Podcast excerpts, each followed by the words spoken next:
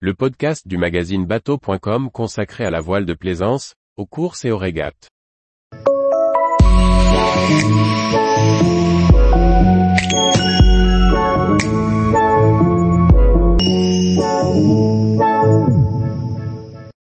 Francis Joyon perd son ultime après 20 ans de partenariat avec Idexport. Par Chloé Tortera. Annoncé dans la soirée du 7 avril 2023 par nos confrères de France Bleu, la nouvelle a fait du bruit. Idexport met fin à son sponsoring avec Francis Joyon après 20 ans de collaboration. Précision. Ce week-end de Pâques, le monde de la course au large a encore tremblé. Après 20 ans de partenariat, Idexport a décidé de mettre fin à sa collaboration avec Francis Joyon, 66 ans. Si le skipper était au courant depuis le mois de février 2023, la nouvelle a été annoncée par France Bleu ce 7 avril.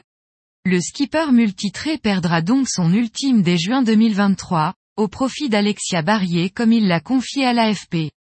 La jeune femme, qui loue actuellement le MOD 70 Mana, ex-Spindrift, a un projet de trophée Jules Verne 100% féminin.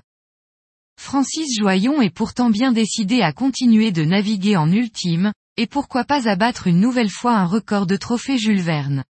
D'après nos confrères, le skipper s'est rapproché de Spindrift, mais le bateau de Yann Guichard n'est pour l'instant pas à vendre. Le Maxi Edmond de Rothschild, ultime à bord duquel Charles Caudrelier a remporté la route du Rhum 2022 sera lui aussi mis en vente, le team en faisant construire un nouveau, mais pas dans l'immédiat. Francis Joyon se retrouve donc pour l'instant dans l'impasse, sans géant à louer en 2023. Il devra aussi trouver un nouveau sponsor pour monter un nouveau projet.